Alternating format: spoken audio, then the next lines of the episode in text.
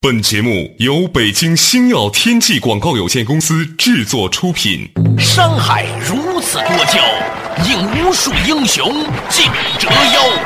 数风流人物，还看我是梁东。大家好，我是吴伯凡。两个男人孕育五年，梁东、吴伯凡帮你坐着打通经济生活任督二脉，东吴相对论。好戏马上开场。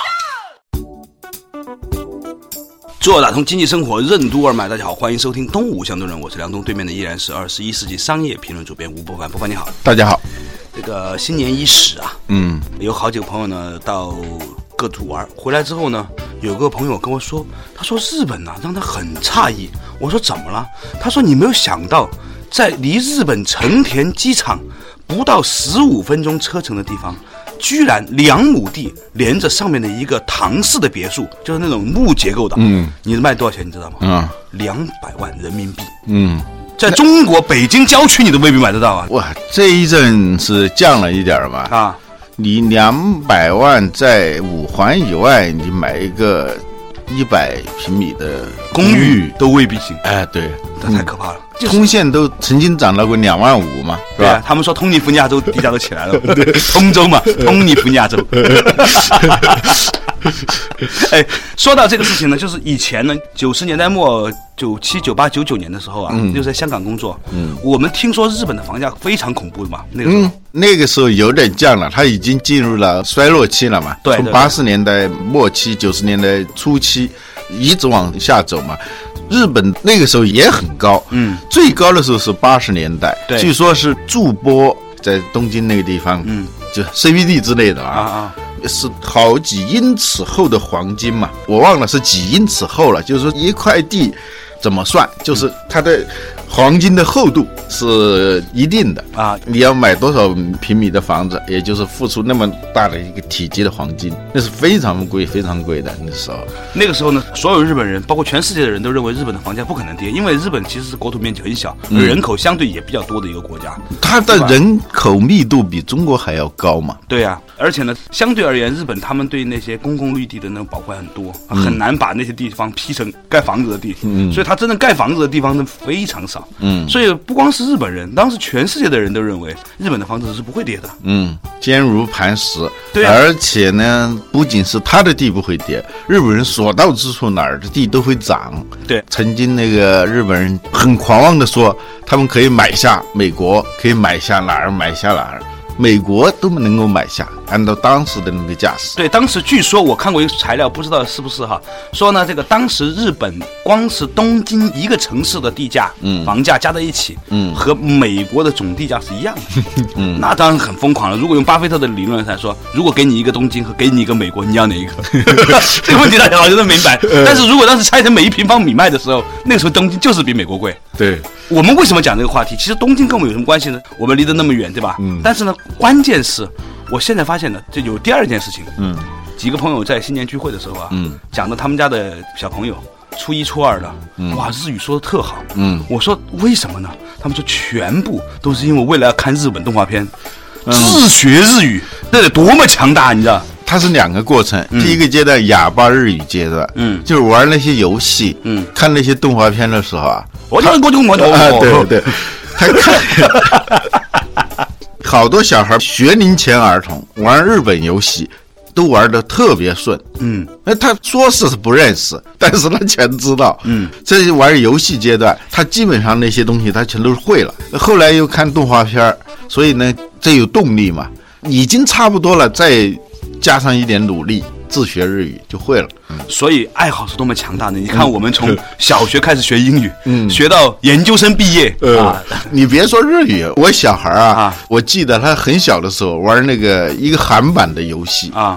他就是玩的非常顺溜。我说你这些字你怎么认识啊？他就那些各种各样的过那些关那些字，他说我知道是怎么回事，他不认识了全知道，因为他学汉语也是这么学的，他也用没嘛，有日用而知嘛，是吧？对对哪有说从语法呀、得地得 呀，对对是吧？左朗个呃左朗个 have to 啊，诸如此类，是吧？嗯当然，我们今天不是讲批评语言教育啊，嗯就是我在想，我们真是够愚蠢的，嗯从小学到研究生，居然出去说个英文说不溜，对对啊，你跟人家说被子怎么说？有一次我在新西兰，我很冷，然后我说来个被子，我突然想到，我好像就要教育是没有学过被子这个词的。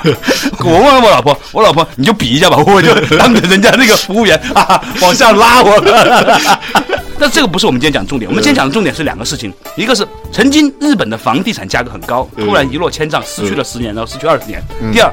中国的现在年轻人在学日本的年轻人，中间有没有什么样一个关联度在这里？这个关联度给我们带来今天什么样的启发？在二零一二这个不确定的年代的开年，我们怎么看这个问题？嗯，最近呢，我刚好看到有一篇文章，说日本的这个衰落啊、将持续下去。嗯，它不是基于对日本的一些经济数据的这种分析。嗯，当然了，日本从九十年代初克林顿上台吧，嗯，这一个很奇怪的观点，克林顿上台，日本就衰落了。它这个时间点，我也不知道到底有多大的关联度。克林顿 嘛，日本属东方，属木，属 林，克林了我，啊顿而且立 刻，这个名字刻 的，哎，杠杠的。从一九九一年、九二年那个时候，日本就开始衰落了。对一衰落就十年，凑足了一个十年，哎，发现这十年过后还在衰落，后来又说失落的二十年，现在是已经到二零一二，就是正好是二十年了。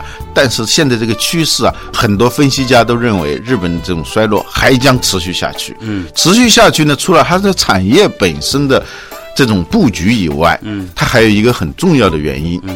就是国民素质的原因。嗯，产业就不用说了，它现在产业基本上是老化的。嗯哼，除了汽车这种长新的传统产业，它还很强大，尽管丰田出了那么多事儿。除此之外，电器那是日本最强势的一个产业了，曾经是是吧？我们过去买电器呢，要买一套日本的电器，淘哦西吧，淘西吧，是吧啊、对，那也是它最强盛的时候，电器在全世界称霸。嗯现在家用电器是一个夕阳产业了。嗯其实你可以算出来的嘛，就是家用电器占你的总支出上头那个份额嗯比例是多大？过去我们挣几年的钱就买一部日本电视机，啊，对。现在呢，你去买一套家用电器，两万块钱吧，差不多是吧？相当于一平米的房子。而且家用电器是耐用消费品，它跟手机又不一样，是吧？一买呢就差不多十年就可以了。嗯，所以家用电器是一个夕阳产业，曾经作为日本人的骄傲的一个公司叫索尼，大家都知道的。现在它的经营状况非常的糟糕。江河日下。嗯，对。还有就是我们中国新兴的有些产业，在这二十年间起来了，比如说互联网就不用说了，是吧？嗯腾讯已经是世界第三大互联网公司。日本呢，你就很少听说这种东西，除了一个日本的雅虎以外，你没听说有什么东西。嗯互联网基本上它就没有一个像样子世界级的公司了嗯，还有就是通讯设备，这是一个竞争非常强的，而且目前的竞争主题还是集中在这个上头。比如说，爱立信，嗯，美国的思科，嗯，咱们中国呢，华为就是华为和中兴，是吧？如果按总量来算的话，我们中国已经成为世界上电信设备制造商最大的国家，因为华为已经是世界第二，比爱立信略小一点点。如果人民币升值一点点的话，它的销售额就超过爱立信了，那还没有上中兴呢。对，相比之下，日本呢非常的差这方面，一家都没有。嗯，然后是手机终端，是吧？几乎已经听不到什么日本品牌的手机了。对啊，原来是从中国全线撤退是吧？嗯一家都不剩。嗯，现在呢，它萎缩在日本呢也越来越差，基本上我们能听说的半个日本手机就是索尼、爱立信是吧？已经非常差，非常差了。其他的更是根本就没有听说过。但是我们今天讲的重点呢，嗯不是说讲日本怎么样，对吧？实际上呢，我们呢。要从日本的这个状态里面看中国的状况，这才是我们今天谈论这个话题的重点。稍事休息，马上继续回来。东吴相对论，为什么日本会经历失落的二十年？日本的衰落还会持续吗？日本的年轻人与传统的日本人之间有何种差别？为什么说现在的日本年轻人是新兴人类？日本年轻一代的文化对中国的年轻人有什么影响？中国年轻一代的择业观与他们的父辈又有什么不同？欢迎收听《东吴相对论》，本期话题：失落的一代。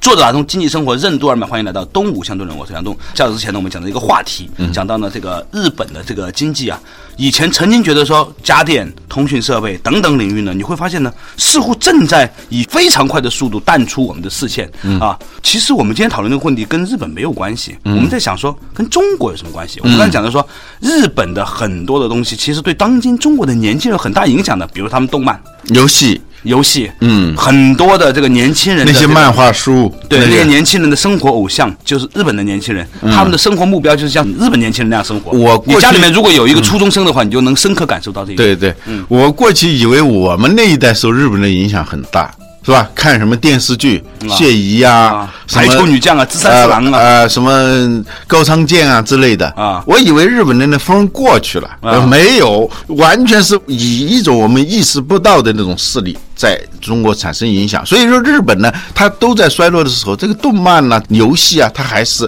一股势力在里头。但是我们要说的还不是这个东西，嗯，是日本现在的年轻人。他们的精神状况、他们的知识结构、他们的这种跟传统的背离，啊、他们是一种新兴人类。怎么他个新兴人类法呀？这个新兴人类，我第一次知道这个词，就是从一本翻译过来的日本的书里头看到的这个词。嗯，据说这个词就是从他们那儿出现的。这种新兴人类差不多就是在八十年代，在日本很鼎盛的时候出现了。新兴人类呢，它就是儿童、青年、少年，他们有一种非常相通的东西，就是儿童、少年、青年化，青年呢少儿化。什么意思呢？就是说他们的趣味啊，他们的知识水准呢、非常相似。比如说漫画书就是一个很典型的，四五岁、五六岁也看，二十岁也看，甚至三十岁还看。在日本都是这样的，那些漫画书它跟我们过去看的小人书是很不一样的。我们小时候看的小人书是那种连环画，上面是一幅画，画的很精细的。现在据说是找不到这样的能画白连描嗯呃连环画的人了。上面是一幅画，下面就有好多文字在解说，是吧？那一本看下来呢，你也认不少字。现在的漫画是不是这样的？基本上是一大页，就是一个啊哦，嘣，基本上就一个字，我们都有点看不懂，但是小孩看得津津有味。这是新兴人类的一个很典型的特征，就是强调经典、强调规范、强调刻苦努力等等这些传统价值观，在新兴人类看来完全没必要的，是个笑话。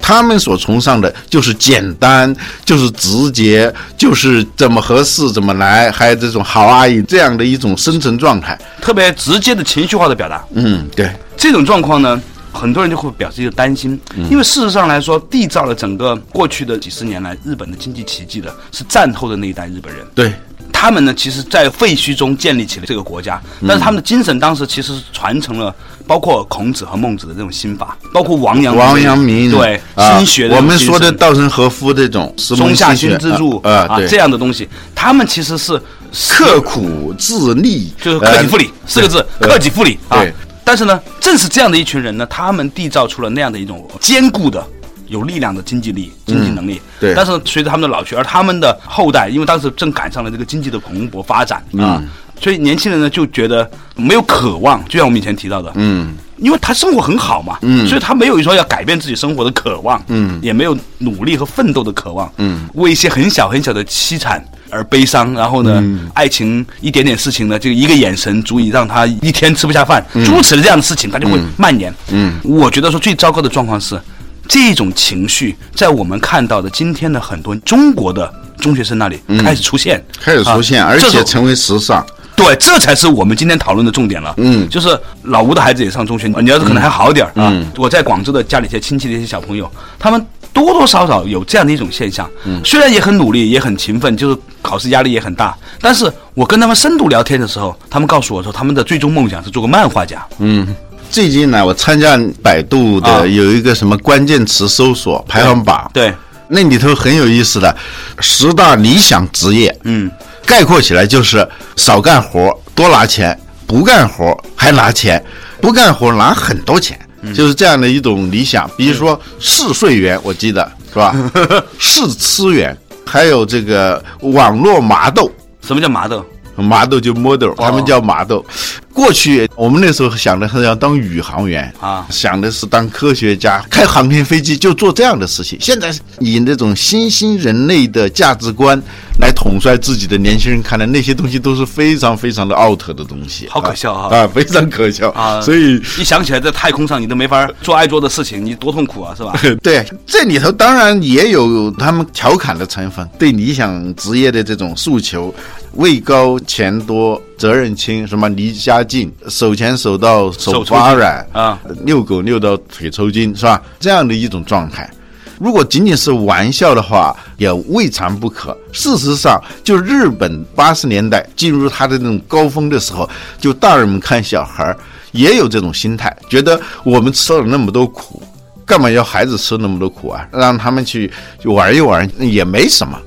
结果呢，它就形成了一种整体的风气，这个风气你就会被裹挟的，只是一个简单的个人的偏好，那并不是太可怕。如果成为一种社会潮流以后，你不这样还很 out 的话，呃，对，啊那就很可怕了非常可怕。那现在呢，我看到这份材料里头啊，他说日本衰落的真正的原因，嗯，除了它的产业布局、它的这种创新能力在下降这些表面的东西以外，它一个深层次的原因是它人才的危机。这种人才的危机，恰恰是跟它的这种新兴人类、跟它的这种新兴人类的价值观密切相关的。就是说，在儿童、少年、青年当中，最受人钦佩的那些榜样，是这样一些当个漫画家，甚至是刚才说的是吃是睡这种职业，这已经成为某种文化潮流。这是一个比较可怕的，所以日本当年他们的父辈、祖辈们那种含辛茹苦、励精图治的那种东西啊，没有了。嗯，艰苦奋斗的精神没有了，嗯对啊想要改变自己生活命运的渴望的这种斗志没有了，嗯，他有一股阳气在，嗯，现在都阴柔过盛啊，嗯嗯，那我觉得阴柔还是可以的，嗯阳刚之气也好，阴柔之气也好，它还是一股气。现在这种吧，它已经不是气了啊或者说是一股很散漫的气。对，它聚不成气的时候，这就非常可这怕是一个民族的悲剧了啊那说起来呢，你想到中国未来哈，有一个朋友那天给我算笔账，嗯，他说你看哈，现在很多城市里面，很多人呢，父母有两三套房子，单位分的，嗯，买的，爷爷奶奶分的，买的，嗯。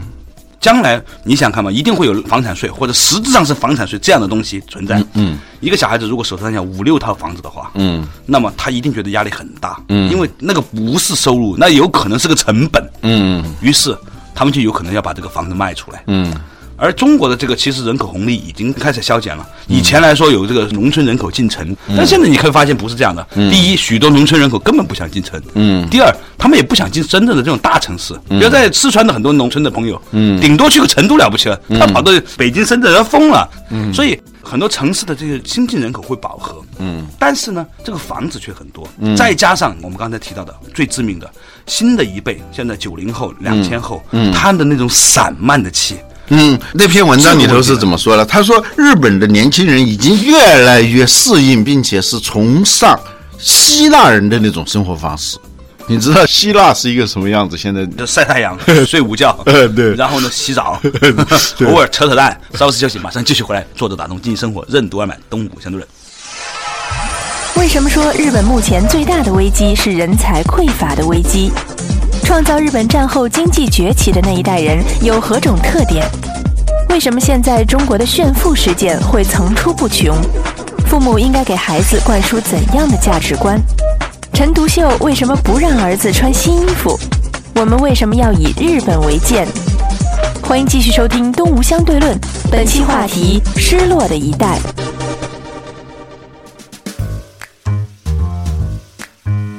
坐着打通经济生活，任督二脉，欢迎来到东吴相对论，我是梁东，对面的依然是二十一世纪商业评论主编吴伯凡，吴伯凡你好，大家好哎，之前我们讲到一个话题也很有趣，就讲了日本的年轻人呢、由于呢开始崇尚像希腊人一样的生活，没有了生活的斗志，所以很多人认为呢，日本的真正问题在于年轻一辈的这种不奋进。嗯其实呢，我觉得这话呢，我们有点隔岸观火、啊，我们也没有太多评价的可能性，因为我们并不是真正的了解日本，对不对？嗯只是看别人这么说而已。但是。我觉得这个话引回来看我们当今中国城市的，嗯，北京、上海、广州的那一群中学生，你会发现这话此言不虚的。嗯，你如果家里面有一个中学生的小孩儿，或者你们家亲戚有一个这样小孩儿，你问他百分之八十以上，他的梦想是做一个漫画家。嗯，前两天啊，广州搞了一个漫画展。嗯，哇，那简直就是全广州市中学生的梦想啊，你知道吗？嗯。然后这一群人是深深的受到了日本的同代这个年轻人的影响的。嗯，我们说中国过去的几十年的很多成就，其实是因为创造这些成就的人，他们在年轻的时候生活极其匮乏，嗯，所以呢老想透过自己的努力改变命运，嗯啊。但是现在这帮年轻人，他不是这样的，他觉得没有什么好改变的，他唯一要改变的就是房子太多了，要卖几套出去，嗯，有可能是这样的，你知道吗？对对，我们说日本的衰落跟他的这年轻人这种没有毅力、没有斗志、没有那种所谓的资本主义精神，那种崇尚简朴，在工作中修行的这样一种近似于清教徒的那样一种精神力量，这才导致了西方资本主义的产生，也导致日本的近似于西方资本主义的那种日本资本主义的产生。我们以前讲到过一本书叫《德川宗教》，它分析的就是日本的整个资本主义产生是跟德川宗教有非常大的关联的，而德川宗教是跟这种清教非常相似的。我们说的日本的四大经营之圣松下幸之助，那是非常勤俭刻苦的一个人。嗯，盛田昭夫也好，还有那个本田忠一郎也好，他们都是这样。还有唯一的活着的那个稻盛和夫，稻盛和夫，零九年的时候，很荣幸的跟他吃过一次午餐。当时一进来他就说：“呃，这样太奢侈了。”就是跟旁边的那个翻译说，他就很不舒服。这是他们的骨子里头的元代嘛，他对这些东西就是排斥的，对这种奢华的东西。而现在呢，就是说日本的年轻人崇崇尚漫画，崇尚特别舒适的、散淡的、慵懒的这样一种生活方式之外呢，还崇尚一种东西——奢侈的生活方式。嗯，所以奢侈品在日本是卖的非常好的，至今为止，日本还是世界上第一大奢侈品消费国。当至然。今还是这样。啊、但是我们中国正在赶上来啊，据说到二零一五年就要超过日本了。所以呢，有很多的不同领域的朋友嗯都在说要以日本为镜啊。嗯，日本的衰落它是多个原因。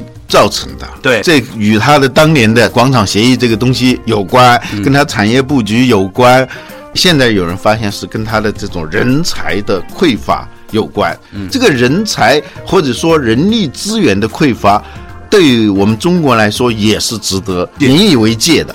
因为我们的人均 GDP 还很低，这个啊未富先骄。 对，未富先老，未富先骄。我们现在是排在一百名以后，在全世界跟非洲一些国家排在一起，人均 GDP，但我们总量很大呀、我们总量已经是世界第二了。而且电视剧里面所呈现出来的那个年轻的生活方式，已经很新潮了。嗯对啊我常常在想，一个在农村里面的孩子，他一定每天打开电视非常生气。哦，你们城里人都是这样生活的。对嗯但是城里的年轻人其实也很郁闷，说我们其实也没过上这样的生活。 但是 但是不管是城里的小孩还是农村的小孩，他们所崇尚的还都是那样一种都是一生样的活东西，所以不断的有这种炫富啊这种事情出来，是吧？这种事情过去如果稍稍有一点教养的家庭，对，都不会说是炫富的。我们小时候好不容易有一件新衣服了，就外面大人说套一件比较旧的衣服，就不好意思。尽管你想炫富，大人还是教你这种文化价值，它是灌输到你的头脑当中的。你看现在这个郭美美是吧？现在你在网上炫富都没人理你了， 引发仇恨的可能性都没有了，大家习以为常了。话说回来，我们的人均 GDP 跟日本还要差老远老远，是吧？对但是我们面临着一个非常大的困境，在人力资源上，嗯，就是中等收入困境。嗯，这个话题呢，我觉得可以稍微放晚一点，我们再继续深入探讨下来，是吧？我们今天讲到的就是说，我们要警惕中国当今的，尤其城里面的那个年轻人，我不知道农村的孩子怎么样哈、开始出现了一种不奋斗、不努力、淡然，什么都无所谓。嗯，我最近有几次哈，回去跟我姐姐的孩子聊天的时候，就讲到这个话题。我跟他我说你有什么想法？没有，无所谓。你想吃什么？无所谓。想去哪儿？无所谓。就是普遍存在的这种缺乏匮乏感、缺乏饥饿感，嗯，在弥漫。我觉得这对于很大一部分所谓的先富或者说准先富人群的孩子来说，这是一个非常大的一个问题。其实不是这样的，很多一般的家庭可以说，嗯，也没有什么钱的家庭，因为呢，父母啊，就千方百计的要让小孩子呢活在一种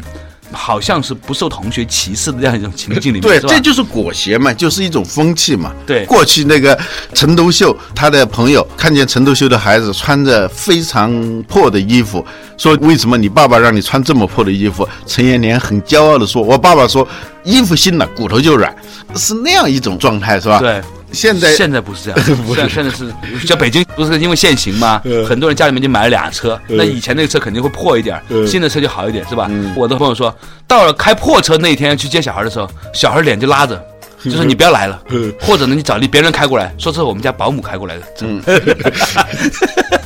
他说，当我们家这个比较破的车开过来的时候呢，你父母不要来，嗯你再找别的一个亲戚或者朋友你的来车离校门口稍五百远一米、点八百米以外，对对让我对走过去。对甚至是小孩儿坐在车里头，看见前面的车走慢一点了，哎，就开始骂，是啊吧？你开一个夏利还这么 牛，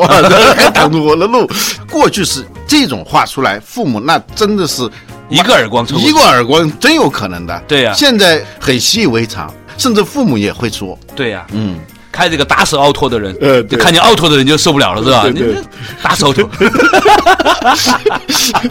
不能笑，不能笑，不能笑啊！咱们再举一个特别有意思的例子，你就会发现这个事情不是我们空穴来 风了。嗯一个叫苍井空的女人是吧？呃在日本我也不知道她有多红，嗯但是反正在中国现在很红是吧？非常非常红啊，据说她到某个地方去，下面的那工科男生当场鼻血喷出来，晕倒在地，哦，这几天正好是苍井空那苍个井空老挣师捞大钱的时候，是吗？各个公司搞年会，啊，你只要是把苍井空请来，那个气氛就会非常的火爆的啊真的吗尤其是一些技术公司 IT 公司是吧啊对对技术宅男对哇对多的对这个可足见日本的这种，你把它叫亚文化也好，还是什么。